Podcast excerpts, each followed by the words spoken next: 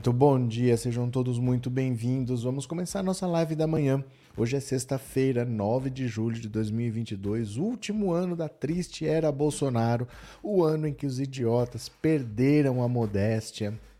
E assim, essas eleições tendem a ser eleições completamente atípicas, não só pela polarização, porque as eleições sempre são polarizadas mesmo. As pessoas falam muito isso, romper a polarização. No mundo é assim.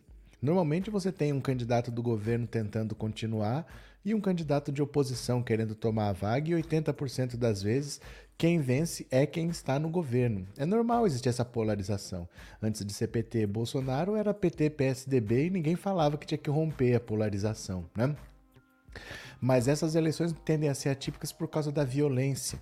Ontem que teve um ato da, na Cinelândia, no Rio de Janeiro, um cidadão infiltrado lá no meio primeiro falaram que era bomba caseira e depois que era fogos de artifício, coisas como rojão ou alguma bomba de São João. Tem o palco, é sempre assim. Todo comício que eu já participei é assim: tem um, um palco, aí tem uma área que fica separada. Se fosse um show de música, você ia falar que é uma área VIP, mas não é uma área VIP. É uma área onde fica fotógrafo, fica gente que precisa ter acesso ao palco. Então tem uma faixa na frente do palco que fica pouca gente, fica um espaço vazio ali. E depois fica o povão. E nesse espaço vazio ali foi onde caiu a bomba. A bomba não chegou a cair no palco, mas ela caiu nesse espaço, o cara logo foi preso tal. Mas isso é alguma coisa mais séria? E se esse cara está armado? Porque se ele consegue entrar com fogos de artifício ou com uma bomba caseira que seja, o que mais se pode fazer? Né? O Lula estava de colete à prova de balas pela primeira vez. Ele se preparou nesse sentido, mas a gente precisa ficar preocupado porque em campanha, não no Brasil, num país muito mais seguro do que o Brasil, no Japão, o primeiro-ministro japonês ontem também, o Shinzo Abe, é candidato ao Senado, estava em campanha num comício, foi baleado no Japão e morreu ele morreu. Ele foi assassinado ontem, o Shinzo Abe, no Japão, aos 67 anos de idade, num país muito mais pacífico, muito menos violento e agressivo e sem Bolsonaro que o Brasil. O juiz que mandou prender o Milton Ribeiro, o juiz que deu a ordem de prisão, teve o carro atacado ontem. O Flávio Bolsonaro postou uma foto em frente ao Capitólio nos Estados Unidos. Olha o nível de provocação. Esses irresponsáveis vão mandar pessoas malucas para a própria morte. Porque do mesmo jeito que esse cara poderia ter feito alguma coisa pro Lula, a população poderia ter se revoltado, ele poderia ter sido linchado na Cinelândia ontem. Mas eles não ligam. Eles não ligam de postar uma foto no Capitólio dando toda a referência do que aconteceu, da invasão do Capitólio. Cinco pessoas morreram e que eles querem fazer a mesma coisa no Brasil. Enquanto isso, a justiça fica olhando. Né? A justiça fica olhando eles fazerem essas, essas provocações que vão levar às consequências. Alguma coisa grave vai acontecer em algum momento. O primeiro-ministro do Japão foi uma vítima num país muito mais tranquilo no Brasil. Se acontece isso lá, imagina aqui. Né? No Japão você pode deixar suas coisas aqui, seus pertences, deixa aqui no chão, vai ali fazer o que você quiser, você volta, continua ali. Um colega meu que trabalhou no Japão disse que em qualquer lugar onde você vai, assim, ó, num shopping, numa estação de trem, de metrô, sabe a seção de achados e perdidos? Na empresa dele era assim, a seção de achados e não tinha uma seção, era um prego. Era um prego, se achava alguma coisa perdida, você ia lá deixava pendurada num prego. Se a pessoa tivesse perdido alguma coisa, ia ver se alguém tinha pendurado lá. E pronto. É um país muito, infinitamente mais seguro que o Brasil. E o primeiro-ministro foi assassinado ontem fazendo campanha para o Senado. No Japão, um atentado a tiros. Então não dá para a gente vacilar com a segurança do Lula. O Lula precisa entender que precisa se proteger. Ele se recusa a normas de segurança, ele se opõe a todas elas, mas ontem pelo menos ele já estava com colete a provas de balas, não dá para brincar. Viu? Não dá para brincar.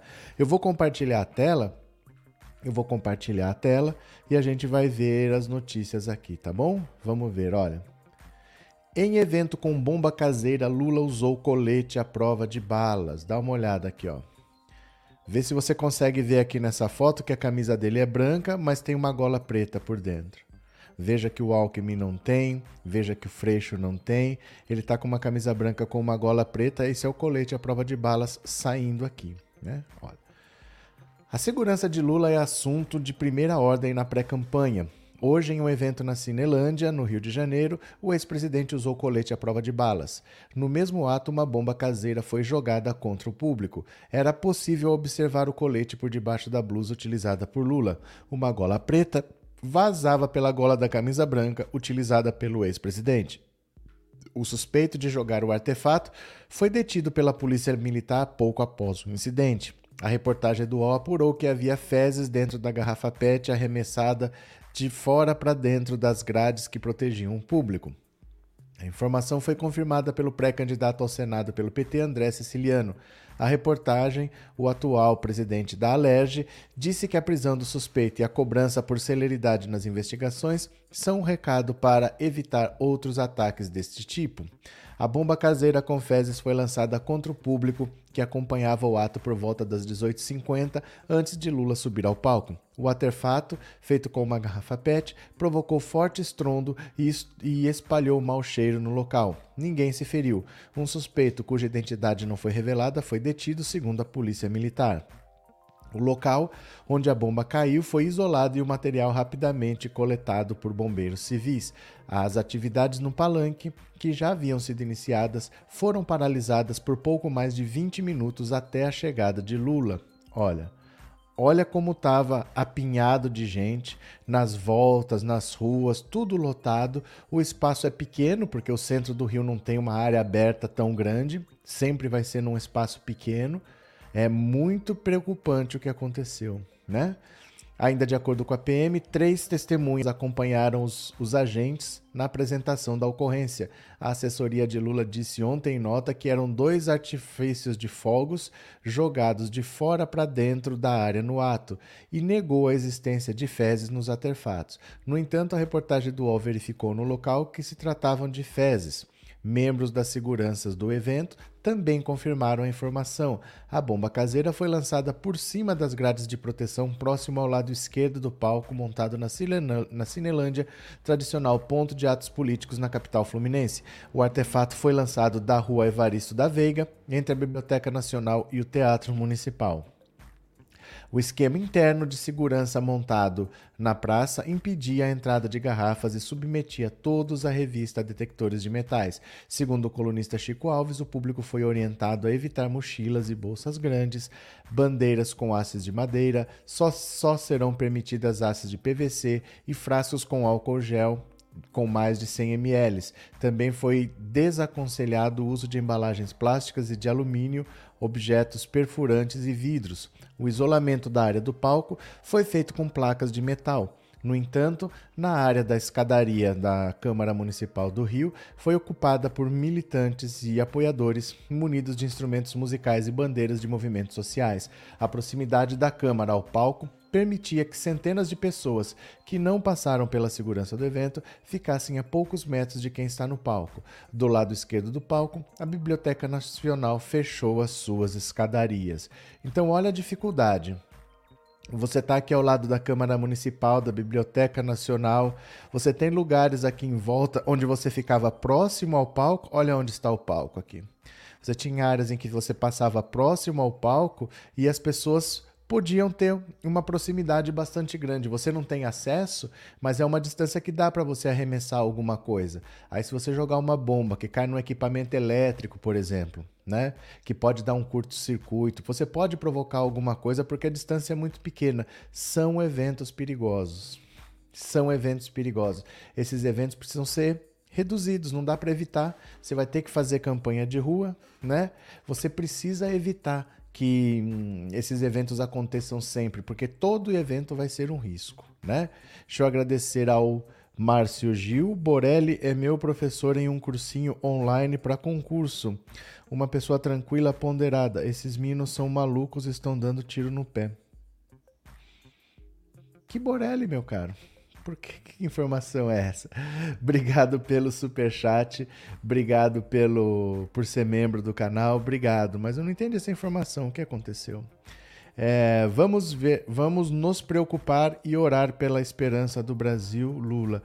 É, José Ivo, deixa eu falar uma coisa para você. Você pode orar, se a sua fé for essa, mas isso não resolve, né? Isso não resolve, porque se você achar que orar vai evitar que alguém morra, não evitou que Jesus Cristo morresse, né? Então não é por aí, a gente precisa tomar atitudes práticas e não ficar esperando que a ajuda venha do céu. Essas pessoas vão tomar atitudes concretas.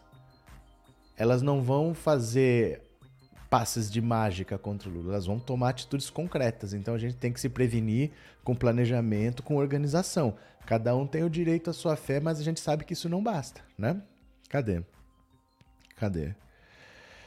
É, no Japão, até policiais têm dificuldades de andar armado. Não é que tem dificuldade de andar armado, não precisa. O, em Londres também, a polícia inglesa não anda armada. Não é porque tem dificuldade de andar armado, não precisa. Quando você trabalha com inteligência, com método científico, você não precisa de arma. A criminalidade é muito baixa e na Inglaterra não é porque não tem violência. Lembra dos hooligans? Os hooligans eram os torcedores ingleses que eram os torcedores mais violentos do mundo.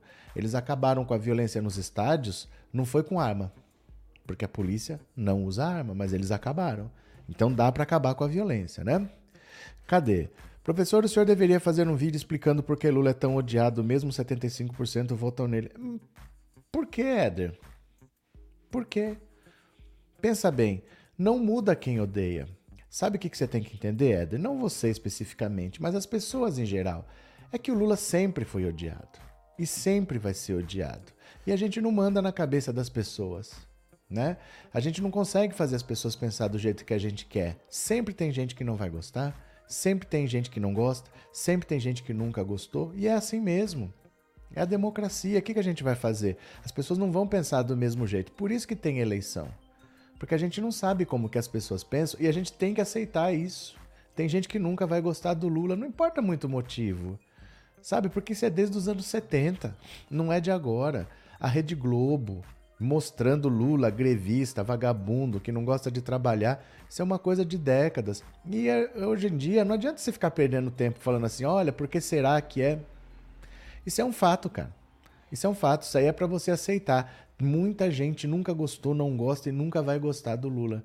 Por mais que tenha ou não tenha motivo, é um fato da vida, tem que conviver com isso daí e não se importar tanto, viu? Não, não adianta não, não muda nada, garanto para você não muda nada. As pessoas não querem gostar do Lula. Elas amam odiar o Lula. Essa é que é a verdade. Será que a gente tem que fazer um vídeo para explicar por que, que o brasileiro odeia argentino, por que, que tem rivalidade? São fatos, entendeu? Não muda nada. Não sei se você entende o que eu tô querendo dizer. Cadê?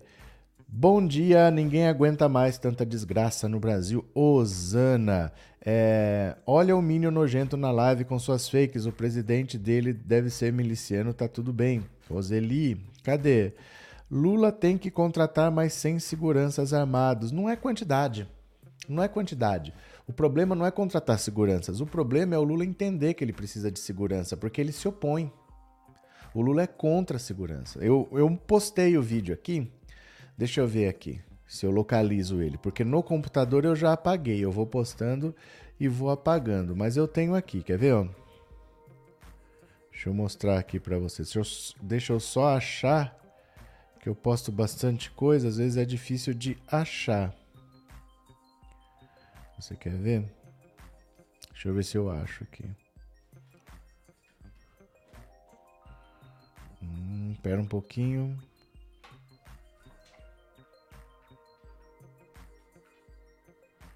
Pera lá. No computador eu apaguei.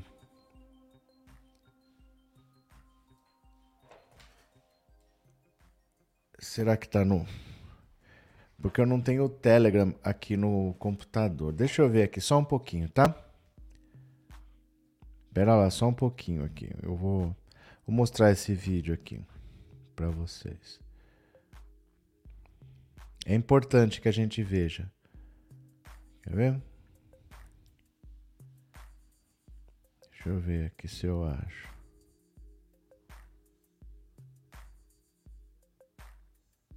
Oh meu Deus, não tô achando não. Será que eu apaguei mesmo? Não deixei aqui? Que é tanta coisa.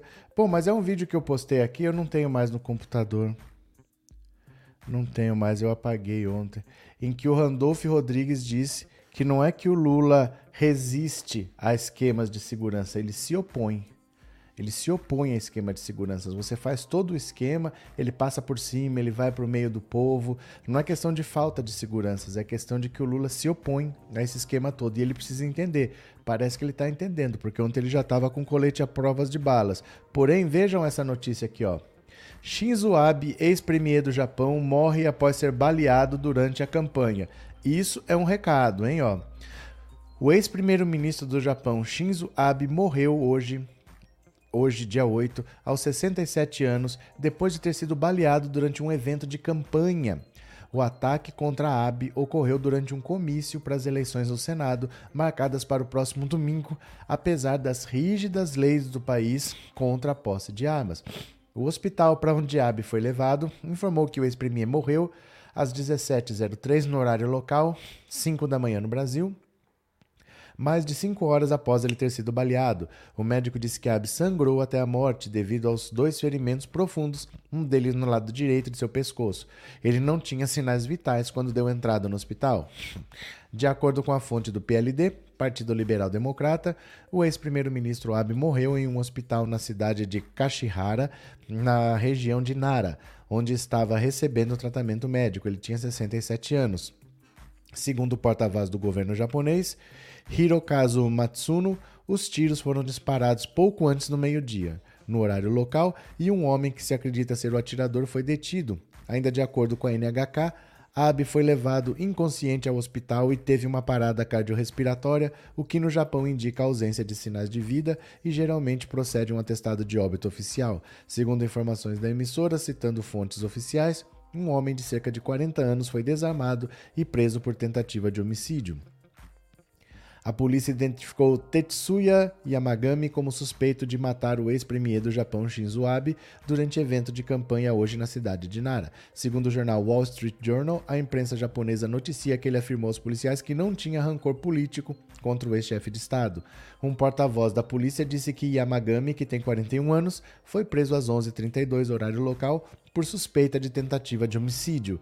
O ministro da Defesa disse que uma esposa com, com o mesmo nome do morador de Nara, integrou a Marinha Japonesa, conhecida como Autodefesa Marítima de 2002 a 2005. De acordo com o jornal norte-americano, a arma usada no ataque é de algum tipo, disse o porta-voz da polícia, indicando que parecia ser um dispositivo improvisado. Em um pronunciamento feito mais cedo, o chefe do governo, Fumio Kishida, disse que o ex-premier estava muito grave e considerou o atentado absolutamente imperdoável. O ex-primeiro-ministro Shinzo Abe foi atingido por tiros em Nara e foi informado que se encontra em estado muito grave, disse à imprensa. É um ato de barbárie durante a campanha eleitoral, que é a base da democracia, é absolutamente imperdoável. Condeno esse ato nos termos mais fortes. Imagens exibidas pela NHK mostram Abe de pé em um palco quando é possível ouvir um grande barulho e observar fumaça. Pouco depois, um homem foi mobilizado por agentes de segurança. Olha só. Então, assim, isso acontece no Japão. Imagina no Brasil, no Brasil sem lei, no Brasil em que a lei tem lado, no Brasil em que as coisas se apuram se forem para lá, se não forem para cá. O Lula precisa entender que não é brincadeira e que ele já deu sorte. Ele já deu sorte, porque num evento num hotel, um evento fechado, três pessoas passaram passaram pela segurança, entraram, estavam indo em direção ao Lula quando os seguranças prenderam, mas eles podiam ter feito alguma coisa à distância, né? Alguma coisa eles podiam ter feito à distância, porque eles passaram pela segurança toda. E teve o evento do drone. Então a gente não pode brincar, porque essas eleições são atípicas. O povo brasileiro não é assim, mas o Brasil está muito violento, muito agressivo. E se acontece no Japão, imagina aqui, né? Cadê que mais? Bom dia, Mary Chaves. Eu estive na Cinelândia ontem e nunca vi tanta gente por toda minha vida. Valeu, que legal. Você viu o ato? Você viu o momento do ataque? Conta para nós. Tem muitos milicianos apoiadores do Bozo armados, todo cuidado é pouco. Pois é, né? Roseli, o gado é perigoso, é verdade. Núbia, a lei tem que ser mais rigorosa com esse gado louco. Pedro, o gado pira com as pesquisas. Cadê? O gado é um caso sem jeito, temos que mantê-los no cercadinho, José Ivo. Julie, está difícil saber quem estava investigando foi afastado do caso no Brasil. E assim, se fizer o que tem que fazer, é retirado. Mara, o que aconteceu, Mara? Em live de bolsonarista, Nevo, o que, que aconteceu? Francivelton. Ah, cadê? Opa. O Lula não precisa se arriscar a sua, não precisa arriscar sua vida, eles são capazes de tudo, Jorge.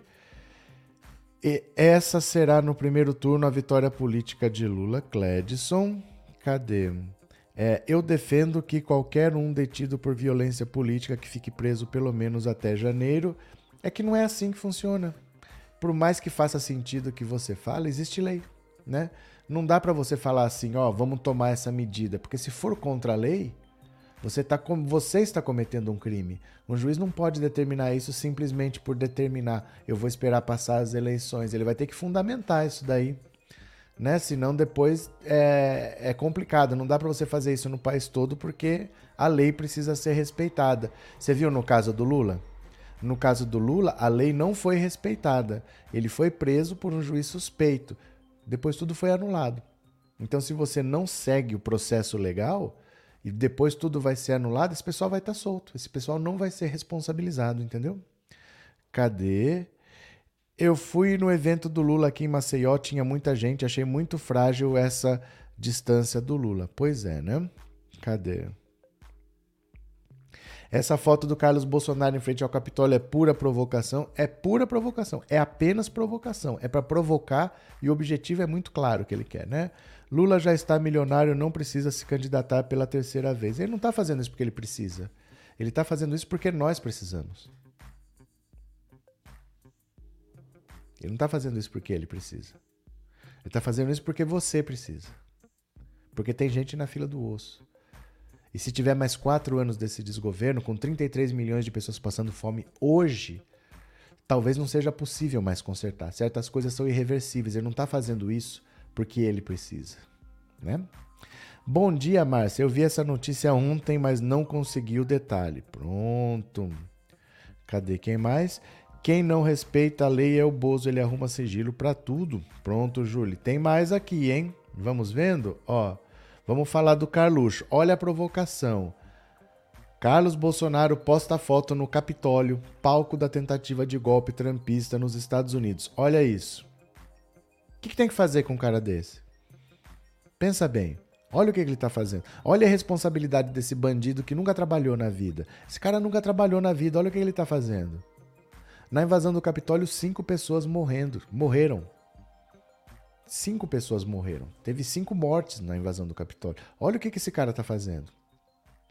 O vereador Carlos Bolsonaro fez uma provocação através das redes sociais nessa quinta ao postar uma foto em que aparece ao lado do Capitólio, sede do Legislativo dos Estados Unidos. Isso porque o local foi palco da invasão e tentativa de golpe em janeiro de 2021 por parte de apoiadores de Trump que não aceitaram a vitória de Biden na eleição presidencial. Especula-se que algo parecido possa acontecer no Brasil, visto que Jair Bolsonaro e seus apoiadores dão sinalizações de que não vão aceitar uma possível vitória de Lula na eleição de de outubro, tentar assassinar o presidente da República, partido sendo financiado pelo crime organizado, anular o parlamento com dinheiro roubado da Petrobras, nada disso ameaça a democracia, mas certamente dirão que esses pixels que, for, que formam essa fotografia são uma grande ameaça, escreveu Carluxo ao publicar uma foto em que aparece fazendo um sinal de positivo com a mão em frente à Casa Legislativa dos Estados Unidos. A reportagem do vereador a postagem do vereador vem justamente um dia após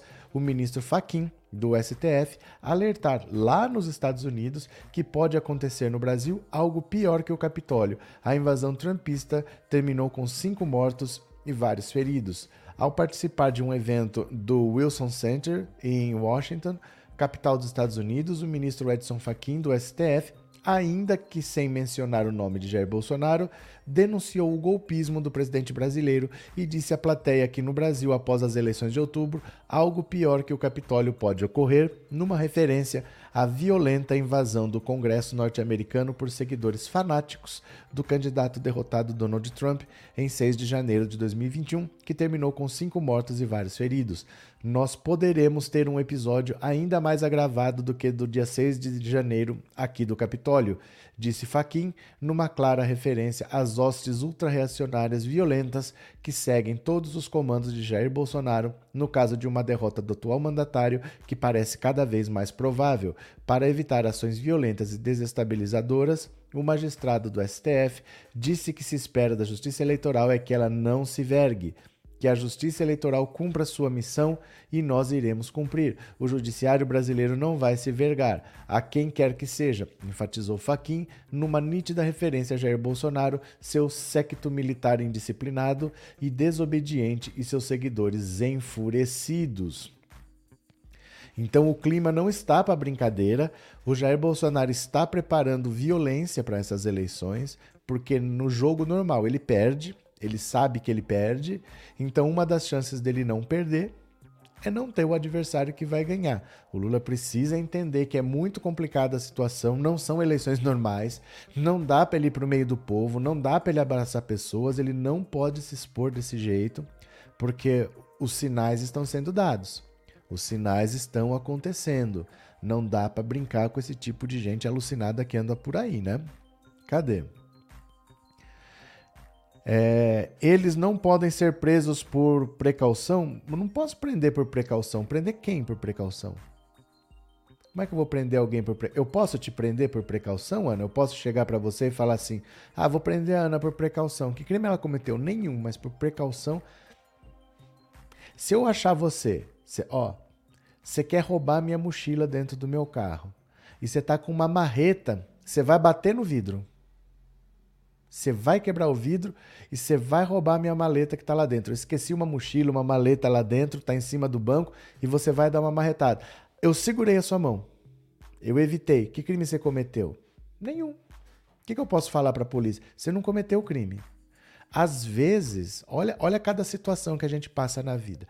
Às vezes, o pai sabe que tem, por exemplo, uma cuidadora de idosos, tem alguém que está batendo em alguém idoso, porque a pessoa aparece com marca, não sei o quê, ele precisa deixar uma câmera filmando, sabendo que aquela pessoa pode apanhar de novo para ter a prova. Ele não pode chegar lá e falar assim: olha, estão batendo, sem ter provas na mão. Mas para ter provas precisa acontecer para ser registrado. Então, às vezes, você precisa disso, não é simples assim. Eu não posso prender ninguém por precaução, entendeu? Infelizmente é assim que funciona, né? Cadê? É, Dione, Lula precisa estar presencialmente nos comícios, telão e tecnologia. É, não é que precisa ou não precisa, o Lula quer. O Lula quer. O Lula gosta. O Lula não gosta da segurança, o Lula não gosta de ficar longe do povo, o Lula quer estar perto do povo. O problema é convencer o Lula. A questão não é se precisa ou não precisa. Tudo dá para fazer. O problema é que o Lula quer fazer. É, é uma pena que eu não achei aqui esse vídeo, cara.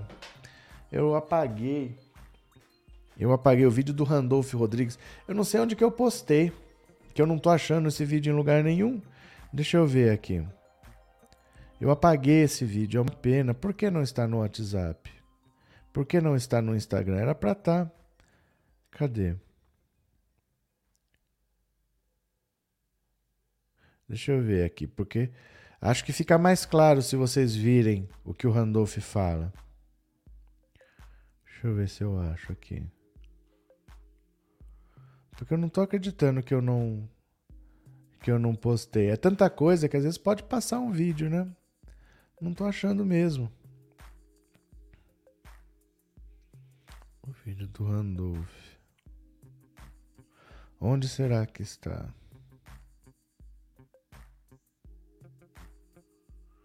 É, eu apaguei, que pena. Que pena. Não, não achei mesmo não. Mas ele fala, não é que o Lula resiste a respeitar normas de segurança, ele se opõe. Ele não quer. O negócio é tem que fazer ele entender. O problema é esse, quem manda é ele. Ninguém manda no Lula, gente. Ninguém manda no Lula. Essa é uma característica dele, né? Cadê?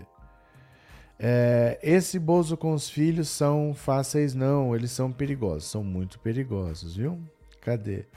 É, o mal que acontecer com Lula, a Globo vai agradecer penhoradamente. Não, não importa, né? Não é essa a nossa preocupação. Nossa preocupação não é o que a Globo vai pensar. Nós temos uma coisa muito grave né, para resolver. Quem colocou essa gente no poder vão se arrepender, essa violência vai chegar até vocês, né? Cadê? Ontem eu entrei na live dele, tipo, ele falava era sobre o Lula Edson Fachin. Cadê? Chama a turma do PCC para fazer a segurança dele, kkkk.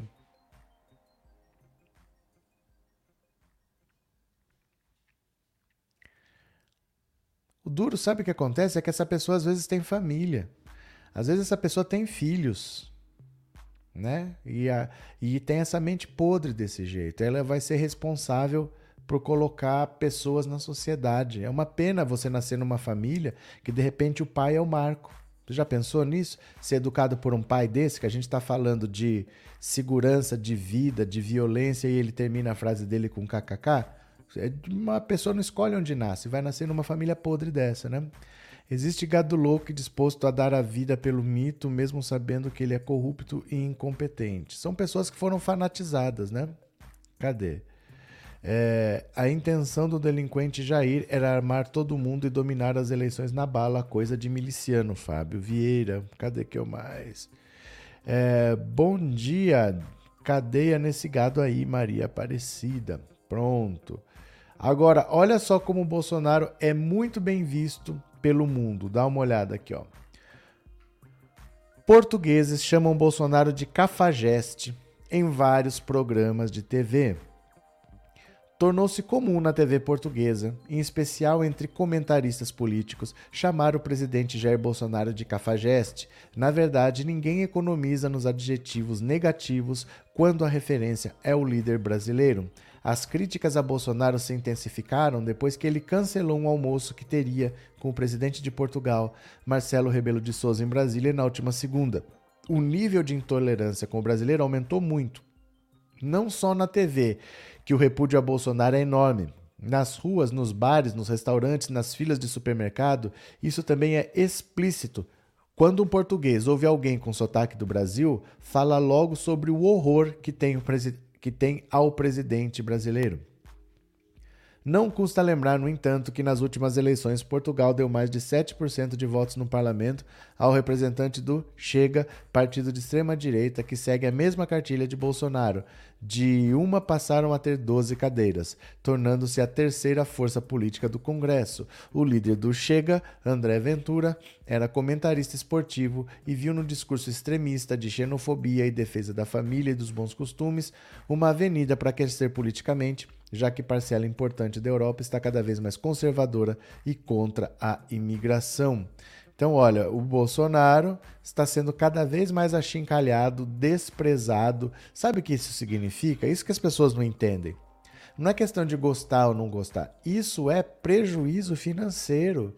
Porque eu, que sou um bilionário, quando eu quero investir num país, eu quero condições favoráveis. Às vezes eu quero até mudanças na lei. Eu falo assim: olha, eu vou investir, mas eu quero 20 anos de isenção fiscal, eu quero que vocês me deem o terreno, eu quero que vocês asfaltem isso aqui, eu quero que vocês construam tal coisa. E os governos fazem. Porque se você não faz aqui, ele instala a fábrica no outro país ali. Então, para gerar emprego, você acaba concedendo isso ou aquilo. E tudo isso é conversa, é negociação. Olha, isso aqui eu faço, isso aqui eu não posso fazer eu faço isso, mas eu exijo uma contrapartida. São negociações entre pessoas adultas e pessoas sérias. E o Bolsonaro é um presidente de quinta série. Então o Brasil perde possibilidades de negócios quando tem um presidente que ninguém quer tá na, ninguém quer estar tá na presença do Bolsonaro, ninguém quer apertar a mão dele porque ele mente. Ele não honra os compromissos que ele faz. E depois ele ataca você, ninguém quer estar perto dele. Isso quer dizer prejuízo, isso quer dizer desemprego. O Brasil hoje não é levado a sério. Quem tiver dinheiro, pensa: eu posso investir o meu dinheiro no Brasil, posso investir na Suíça, posso investir no Afeganistão, posso investir na Dinamarca. Onde eu vou investir? O cara não vem para o Brasil com um presidente que fala que vai dar golpe e vai rasgar a Constituição. Porque para dar um golpe, ele tem que rasgar a Constituição. A Constituição não permite uma ruptura democrática. Então, se você vai rasgar a Constituição, que Constituição você colocará no lugar? Então, não vou pôr o meu dinheiro nesse país porque eu não sei que direitos eu vou ter. Hoje eu sei quais são as leis. Eu posso ver se me interessa ou não. E se tiverem novas leis que eu não sei quais são? O cara não bota o dinheiro num país desse. Vocês entendem? Cadê? Seri Al-Jadid. E muito, ele deve tomar muito cuidado. Sei que é impossível, não se pode confiar nem em nossa sombra. O dinheiro é perigoso, compra qualquer um. Pronto. Cadê? Só ver povo pobre brasileiro comendo osso, passando fome. O que aconteceu, Vanderluz? O legado do Bozo é a violência. Tati, é, salve, salve, manda um salve para o meu canal. Um abraço para o canal Senso Crítico. Você já está inscrito aqui, meu caro? Você assiste a live, você já está inscrito, você já deu seu like, bem-vindo. O Lula precisa se proteger porque essa eleição é muito diferente das outras, os opositores são violentos. Célia Regina, exatamente, né? Cadê? É, Vaza Bozo Lula 13. João Vaz, você acha que a família mandou matar a Marielle? Eu acho que sim, são capazes de mandarem matar o Lula. Aí é que tá, João. O Brasil, em grande parte, chegou onde chegou porque a gente tem mania de achar as coisas. A gente pode achar várias coisas, mas enquanto não for provado na justiça, não adianta a gente achar. Não faz sentido a gente ficar achando. Eu já falei várias vezes de várias coisas da família Bolsonaro, mas não adianta a gente ficar achando. Precisa ter investigação séria, precisa ter um presidente que não fica trocando o delegado da Polícia Federal. É disso que a gente precisa e não de achar. Esse monte de bolsomínio que não entende nada de política, eles falam o que eles acham. E foi assim que o Brasil chegou onde chegou. Todo mundo achando que sabe de alguma coisa. É o que eu falo, os idiotas nesse governo perderam a modéstia. Ah, eu não preciso ir para a faculdade, porque na faculdade só tem gente de esquerda que não sei o quê. Eu não preciso fazer. Como que só precisa do WhatsApp da avó? Então eu posso achar várias coisas e você também, mas a gente está chegando num ponto que precisa parar de achar as coisas. Precisa ter solução, precisa ter investigação. Não adianta a gente achar. Né? A gente precisa de uma coisa mais concreta. É, Milton Gonçalves, hoje sei porque você não trabalha. Você também participou da reunião em hotel de luxo com Lula. Eu tô falando para vocês que eu tô cada vez com mais dó desse tipo de gente assim. Sabe? Porque o dia 3 de outubro vai chegar. Vocês vão ter notícias de gente se suicidando, se matando, de gente que não aceita, porque esse pessoal tá fora de si. Dá pena de gente como o Milton Gonçalves assim. Eu de verdade, eu não queria que acontecesse o que vai acontecer com eles. Porque a realidade vai ser esfregada na cara deles. Esse é o Lula que não podia ir para a rua. Lembra o Lula que não podia ir para a rua? Os eventos são lotados onde o Lula vai. Aí eles começam a falar de qualquer coisa, começam a falar de qualquer coisa. Eles não precisavam passar o que eles vão passar. O Bolsonaro vai mandar invadir o STF do mesmo jeito que o Trump mandou invadir o Capitólio. Nos Estados Unidos, cinco pessoas morreram. Vai ser gente como esse Milton Gonçalves aqui, ó, que vai morrer por causa de um corrupto. E não precisava isso acontecer. É, é questão de dar pena mesmo. É gente que dá pena. Não sei quantos neurônios ele deve ter, mas eles devem estar até brigando, os poucos, né? ali no espaço. É uma pena de verdade, assim. O povo brasileiro não precisava passar por isso. O Jair Bolsonaro vai mandar essas pessoas para a própria morte. O Carlos Bolsonaro postar essa foto em frente ao Capitólio é para mandar pessoas como o Milton Gonçalves, que não deve ser uma pessoa má. Ele só deve ser uma pessoa que não tem noção das coisas, mas resolveu achar que sabe. E resolveu dar palpite sobre tudo. Parece que tem um imposto. Você paga imposto se você não der palpite. Aí ele sai falando o que ele acha que ele sabe. E é um completo ignorante. É um completo analfabeto político. É nítido pelas coisas que ele fala. Opiniões irrelevantes, que não acrescentam nada, que não tem fundamento. Mas é esse tipo de gente que o Bolsonaro vai usar para morrer em favor dele. E não precisa isso acontecer. Mas ele vai morrer feliz. Aí é que tá, né? Deixa lá. O que, que a gente pode fazer? Cada um sabe a dor e a delícia de ser o que é, né? É, Carmen, projeto de lei nos Estados Unidos pressiona militares das Forças Armadas a se manterem neutros nas eleições. É a live de ontem, Carmen. Isso é a live de ontem, de ontem à noite, viu? Cadeia sem dó, mas não é soltar no outro dia. Tem que ficar no cilindro. Esse, acho que era cilindró, né, Angélica? Ele corrigiu para cilindro. Cadê? É, cadê? Eu não sou todo mundo, disse o Carlos César. Cadê que mais? Mas Sérgio Moro fez o porteiro do condomínio do Bozo mudar a versão de que os assassinos de Marielle foram na casa dele. Ali eu comecei a acreditar em que o Bozo é o mandante. Tudo bem, tudo bem. Mas não interessa o que você acha ou o que eu acho. Eu não estou falando que eu penso diferente de você, tá? Eu estou dizendo é que achar não, não resolve nosso problema. Nós não temos que achar. Nós temos que provar na justiça e prender as pessoas. Tudo isso passa por mudar um governo que impõe sigilo, que manipula a polícia, que manipula o judiciário. Nós temos que pensar em ações práticas. Não adianta nós ficarmos aqui, ó. Vamos fazer uma live aqui para nós? É uma live só para nós aqui. Ó. Nós não gostamos do Bolsonaro. O que, que a gente acha? Que, que a gente acha que ele está envolvido? Nós podemos ficar falando aqui um monte de coisa que a gente acha, mas isso não tem resultado prático. A gente tem que parar de achar. De verdade, assim. Nós precisamos trabalhar para que o Lula vença, conversar com as pessoas, falar da importância de eliminar essa eleição logo no primeiro turno, fazer o Lula tomar posse e responsabilizar essas pessoas. Não adianta a gente achar, né? Tem que pegar e provar na justiça, fazer os processos andarem. Cadê? Evento só com a esquerda em ambiente lotado. Milton, você mandou bem esquerda, pior que qualquer doença. O cara, você se chama abdômen? Você se chama Abdômen Lima? Você é da família.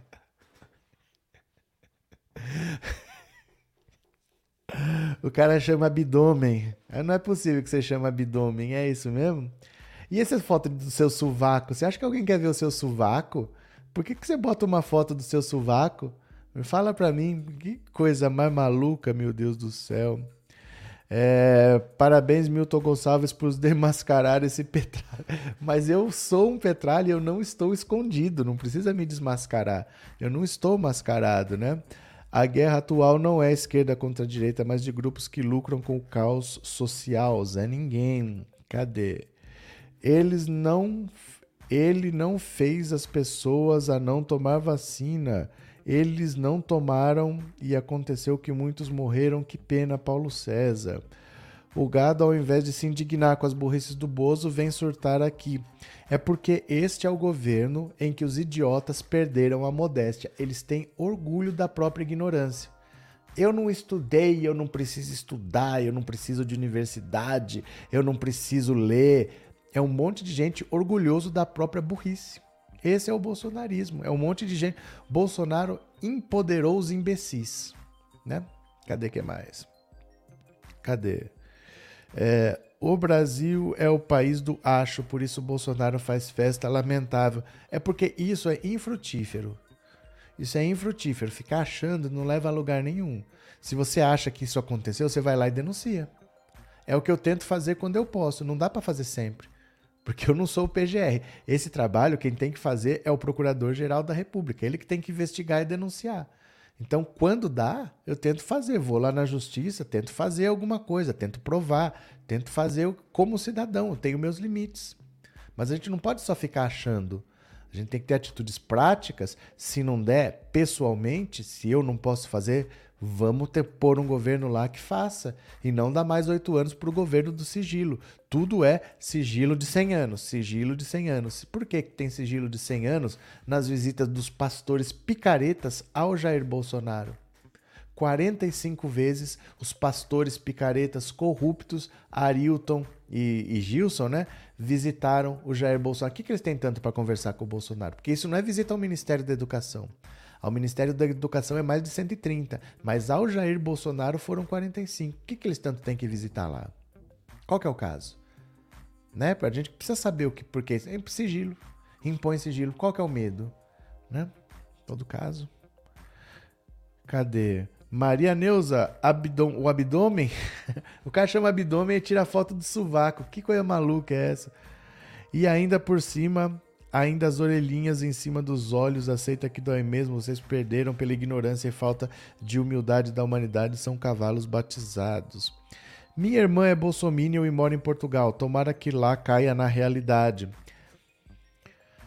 Ai, Johnny, eu não sei se essa gente vai cair na realidade nunca. Eu acho que eles escolheram viver fora da realidade. Eu acho que existe a realidade e existe o lugar onde eles escolheram viver, né?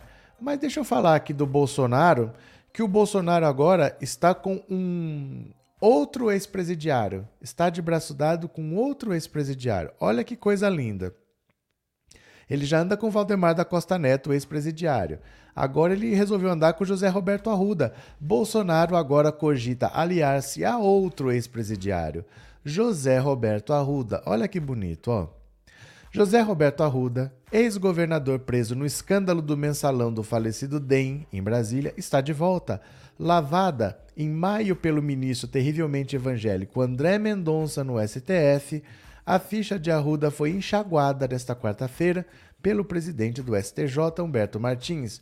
Com os direitos políticos restabelecidos, Arruda se equipa para disputar novamente o governo do Distrito Federal pelo PL, partido de Bolsonaro. Ele negocia o apoio do presidente da República. Perdão. Insatisfeito com a aliança que mantém com o atual governador da capital, Ibanês Rocha, candidato à reeleição, Bolsonaro flerta a sério com a ideia de subir no palanque de Arruda. Confirmando-se a aliança, Bolsonaro juntará sob o seu guarda-chuva dois ex-presidiários. Além de Arruda, Valdemar da Costa Neto, que puxou cadeia no mensalão do PT.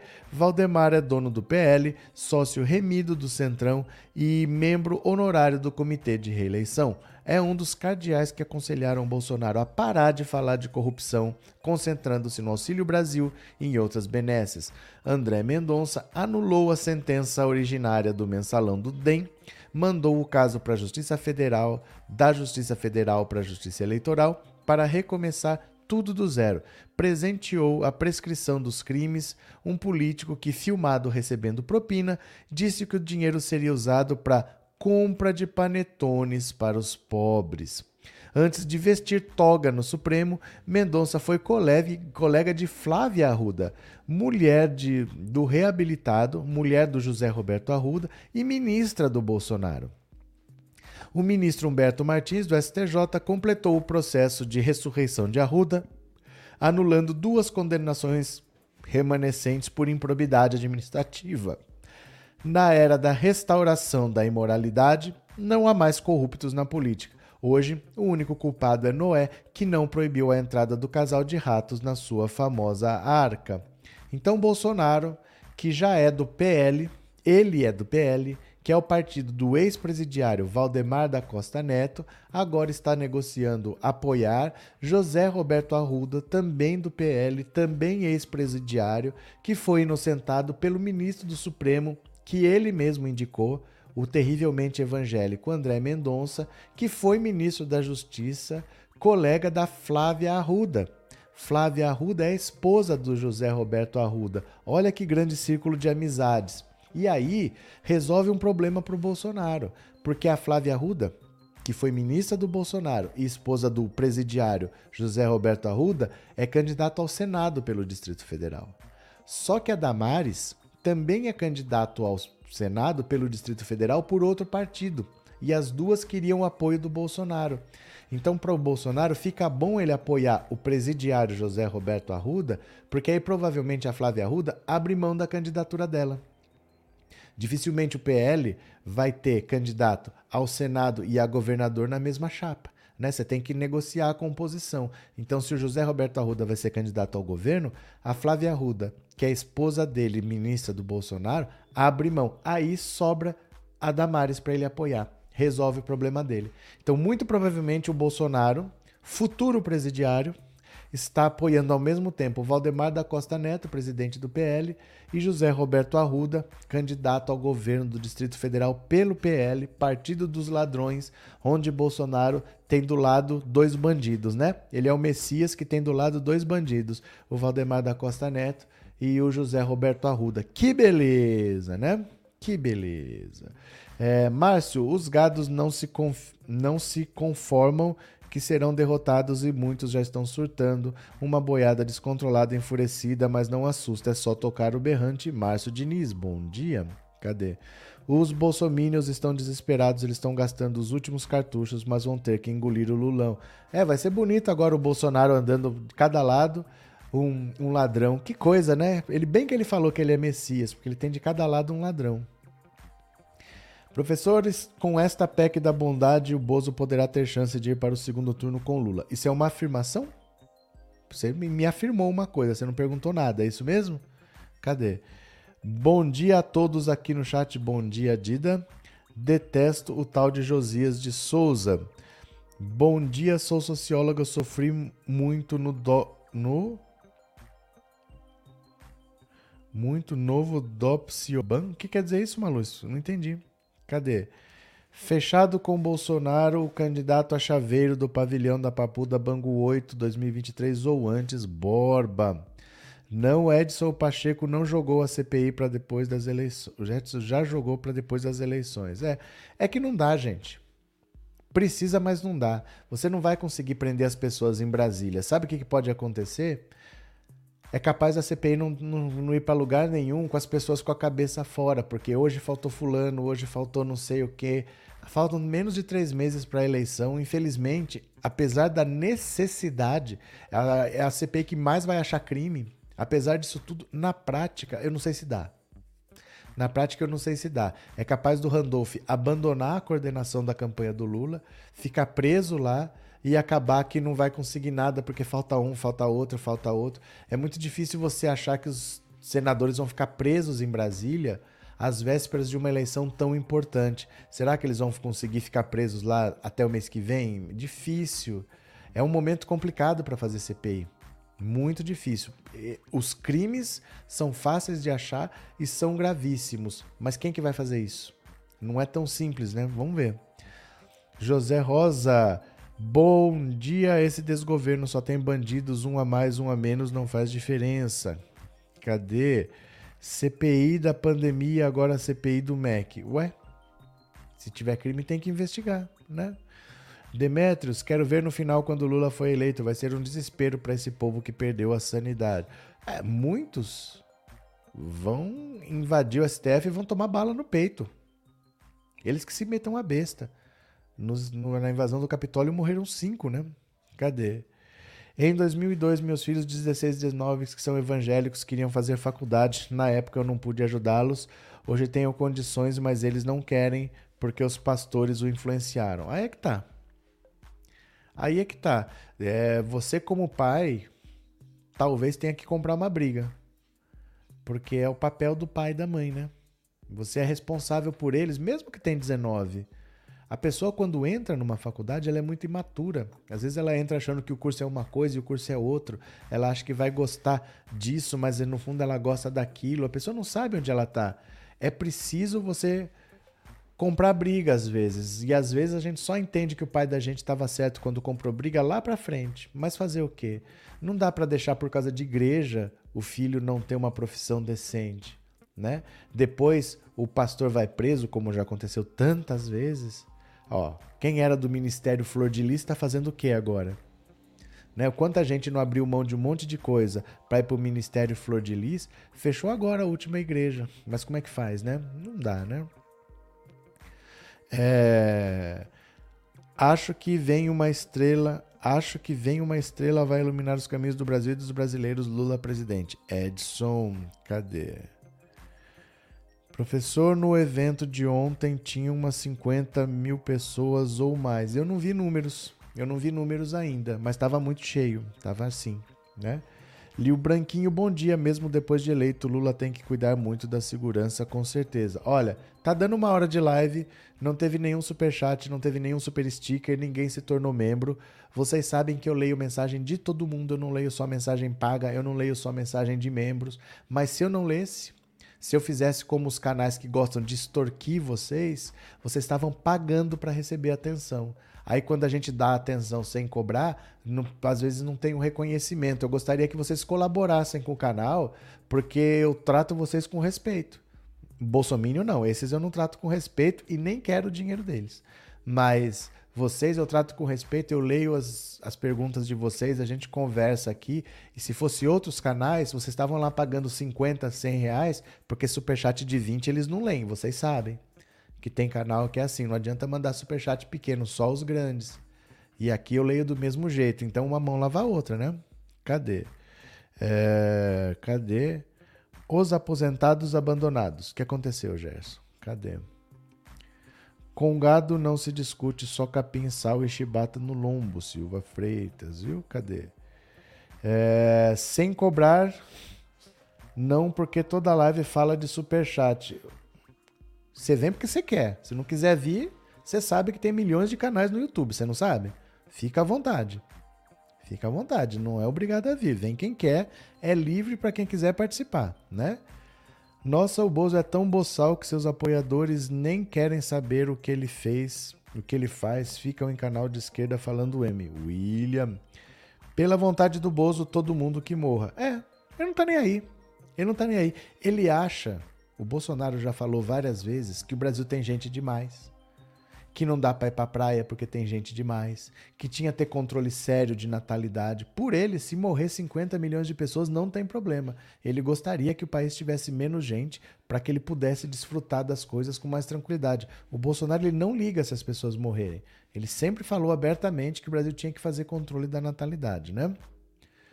É, obrigado, Gabriel. Obrigado pelo super sticker e obrigado por ser membro, viu? Muito obrigado. Valeu. Cadê? Muitos como eu, com espondiloartrose com direito na Constituição foram tirados da aposentadoria. Pois é, né? Pois é. Cadê? É, professor, eu, Augusto, só posso dar ajuda uma vez por mês. Não tem problema. Não tem problema. Sabe o que, que acontece? Essas pessoas que ficam explicando são normalmente as que não precisam explicar. Parece reunião de pais na escola. Quando a gente chama os pais para conversar, os pais que vão são aqueles que não precisavam ir, aqueles que se interessam, aqueles que participam, aqueles que querem saber dos filhos. Aqueles que precisariam estar tá lá para conversar são os que não vão. Então, se você está se explicando, saiba que você é o que não precisaria se explicar. Quando você está se justificando, saiba que você não precisaria se justificar. Viu? Um abraço, de coração. Um abraço mesmo, viu? É... Cadê? Cadê? Cadê? Neuza Del Conte, acredite, o Lula é filiado ao PCC, é o cúmulo da estupidez. Cadê, viu? Cadê? Bom dia, Maria Nazaré. Pronto, deixa eu pegar uma aqui, ó.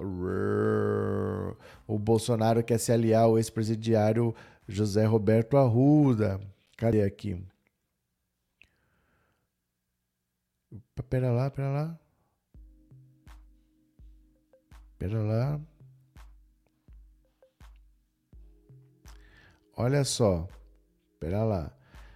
A coisa mais ridícula que vocês já viram para aprovar a PEC, essa PEC do essa PEC kamikaze, essa PEC absurda do, da compra de votos, essa PEC eleitoral, tudo para aprovar tem prazos. E o prazo não é medido em dias, o prazo é medido em sessões. Então, vai para uma comissão, fica lá cinco sessões, vai para outra, fica lá dez sessões. Aí, às vezes, o que, que eles fazem? Fazem uma sessão, fazem outra sessão no mesmo dia, não fazem a sessão no outro dia. Às vezes, eles marcam duas sessões para o mesmo dia, para agilizar. Às vezes tem uma PEC que já está tramitando, eles anexam uma na outra, ah, o assunto é similar. E aí ela já pega a onda numa sessão que já vai ter e pronto, já tramitou. Agora eles chegaram ao máximo da cara de pau. Olha que ponto chegou o parlamento brasileiro, que ponto chegou a Câmara. Fizeram uma sessão de um minuto. Abriram e fecharam a sessão simplesmente para contar uma sessão e fazer o prazo andar. Não fizeram rigorosamente nada. Marcaram uma sessão para seis e meia da manhã sem ninguém, porque se a sessão tem pouca gente, ninguém vai pedir para falar, não sei o quê. Fizeram uma sessão de um único minuto só para contar mais uma sessão e fazer o processo andar mais rápido. Dá uma olhada aqui, ó. Câmara faz sessão de um minuto para agilizar a PEC que concede benefícios sociais em ano eleitoral. Eu nunca vi um negócio tão ridículo do que virou essa Câmara dos Deputados. Veja só. A Câmara dos Deputados fez uma sessão de um minuto nesta quinta-feira para agilizar a votação da proposta que às vésperas das eleições concede uma série de benefícios sociais, apelidada de PEC Kamikaze pelo ministro da Economia Paulo Guedes, por considerar o texto original suicida e capaz de provocar efeitos fiscais nocivos, a proposta está em discussão em uma comissão especial da Câmara. Como a oposição havia pedido vista, ou seja, mais tempo para analisar a proposta, o regimento prevê que esse tempo seja de duas sessões do plenário. Assim, Mesmo com a sessão de um minuto, o prazo foi contado e a comissão especial pôde analisar o tema na quinta. Além da sessão de um minuto, a Câmara tem adotado outras medidas a fim de agilizar a votação da PEC. Anexar a PEC a outra proposta, já em tramitação, fazer sessões extraordinárias, não modificar o texto do Senado. A sessão desta quinta-feira durou um minuto e foi presidida pelo deputado Lincoln Portela, primeiro vice-presidente da Câmara. Somente 65 dos 513 parlamentares haviam registrado presença na abertura. A lista de presença registra na casa o comparecimento de 65 senhoras deputadas e senhores deputados. Está aberta a sessão, está encerrada a sessão. Acabou. Eles fizeram isso. É o cúmulo da cara de pau. Eu vou mostrar aqui para vocês.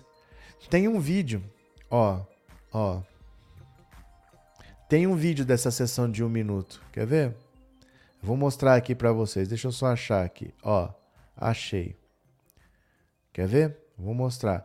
Vamos assistir uma sessão inteira da Câmara juntos. Nós vamos assistir uma sessão inteira da Câmara juntos. Essa sessão durou um minuto. Deixa eu compartilhar a tela aqui, ó. Tá no Twitter? Deixa eu mostrar aqui, ó. Você vai assistir agora uma sessão inteira da Câmara. Dá uma olhada. Olha a cara de pau. Muito bom dia, 6 horas e 30 minutos pelo horário de Brasília. Estamos iniciando a transmissão da sessão no plenário Ulisses Guimarães da Câmara dos Deputados pela Rádio e TV Câmara. Quem está presidindo a sessão é o deputado Lincoln Portela. Você pela Rádio e TV Câmara vai passar a acompanhar agora a sessão plenária da Câmara dos Deputados. Eu sou Márcio Aquiles Sardi e fico com vocês. O novo não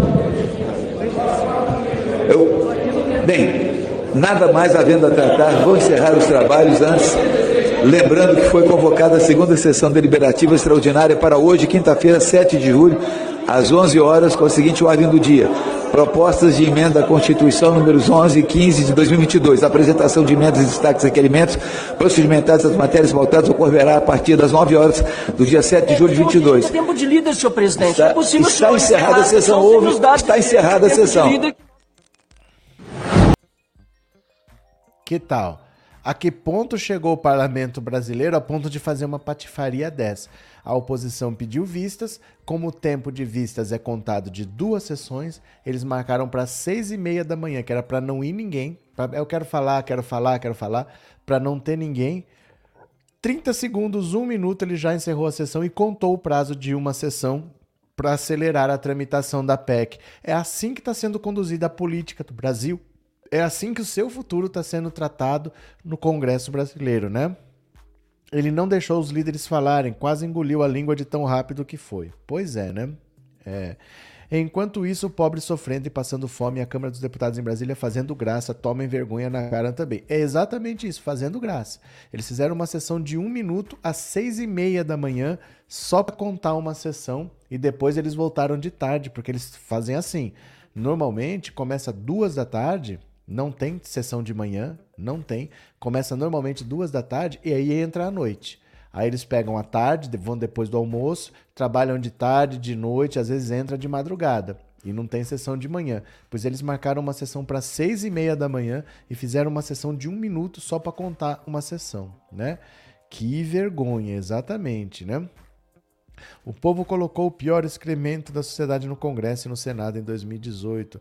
Lira é um desequilibrado. Arthur Lira e Pacheco fedem a Jair Bozo. Pronto. É... Cadê? Esse ato ridículo foi possível por ele. Já tinha uma PEC do ICMS já votada anteriormente. Aproveitaram essa tal PEC para encaixar na PEC do desespero. Cadê? É, quem mandou votarem nos bandidos para a Câmara? Borba. O pai do Lira é prefeito e recebeu muitas emendas parlamentares secretas. É, porque o dinheiro tá indo lá para a prefeitura do pai dele, viu? Cadê? É, cadê quem mais? Isso se chama desespero. Cadê? É Lula no primeiro turno, com certeza 13 PT vote também nos deputados da esquerda, da esquerda disse o Walter. Dida vergonhosa essa gente eleita para zelar pelos nossos interesses. Passa longe, né? Ó, eu deu uma hora de live, eu vou parando por aqui, porque eu vou voltar de tarde. Às 14 horas eu volto. Então são 10. Vamos tocar a vida, vamos trabalhar mais um pouquinho. Daqui a pouco vamos almoçar. E daqui a pouco eu volto de tarde, tá bom? Foi muito bom ter participado aqui com vocês. Deixa eu deixar aqui, ó. Vamos encerrar, mas eu volto de tarde para falar do Marcos Valério. Marcos Valério foi chamado para depor na Câmara. Será que ele foi? Vamos conversar de tarde. Valeu, meu povo. Obrigado.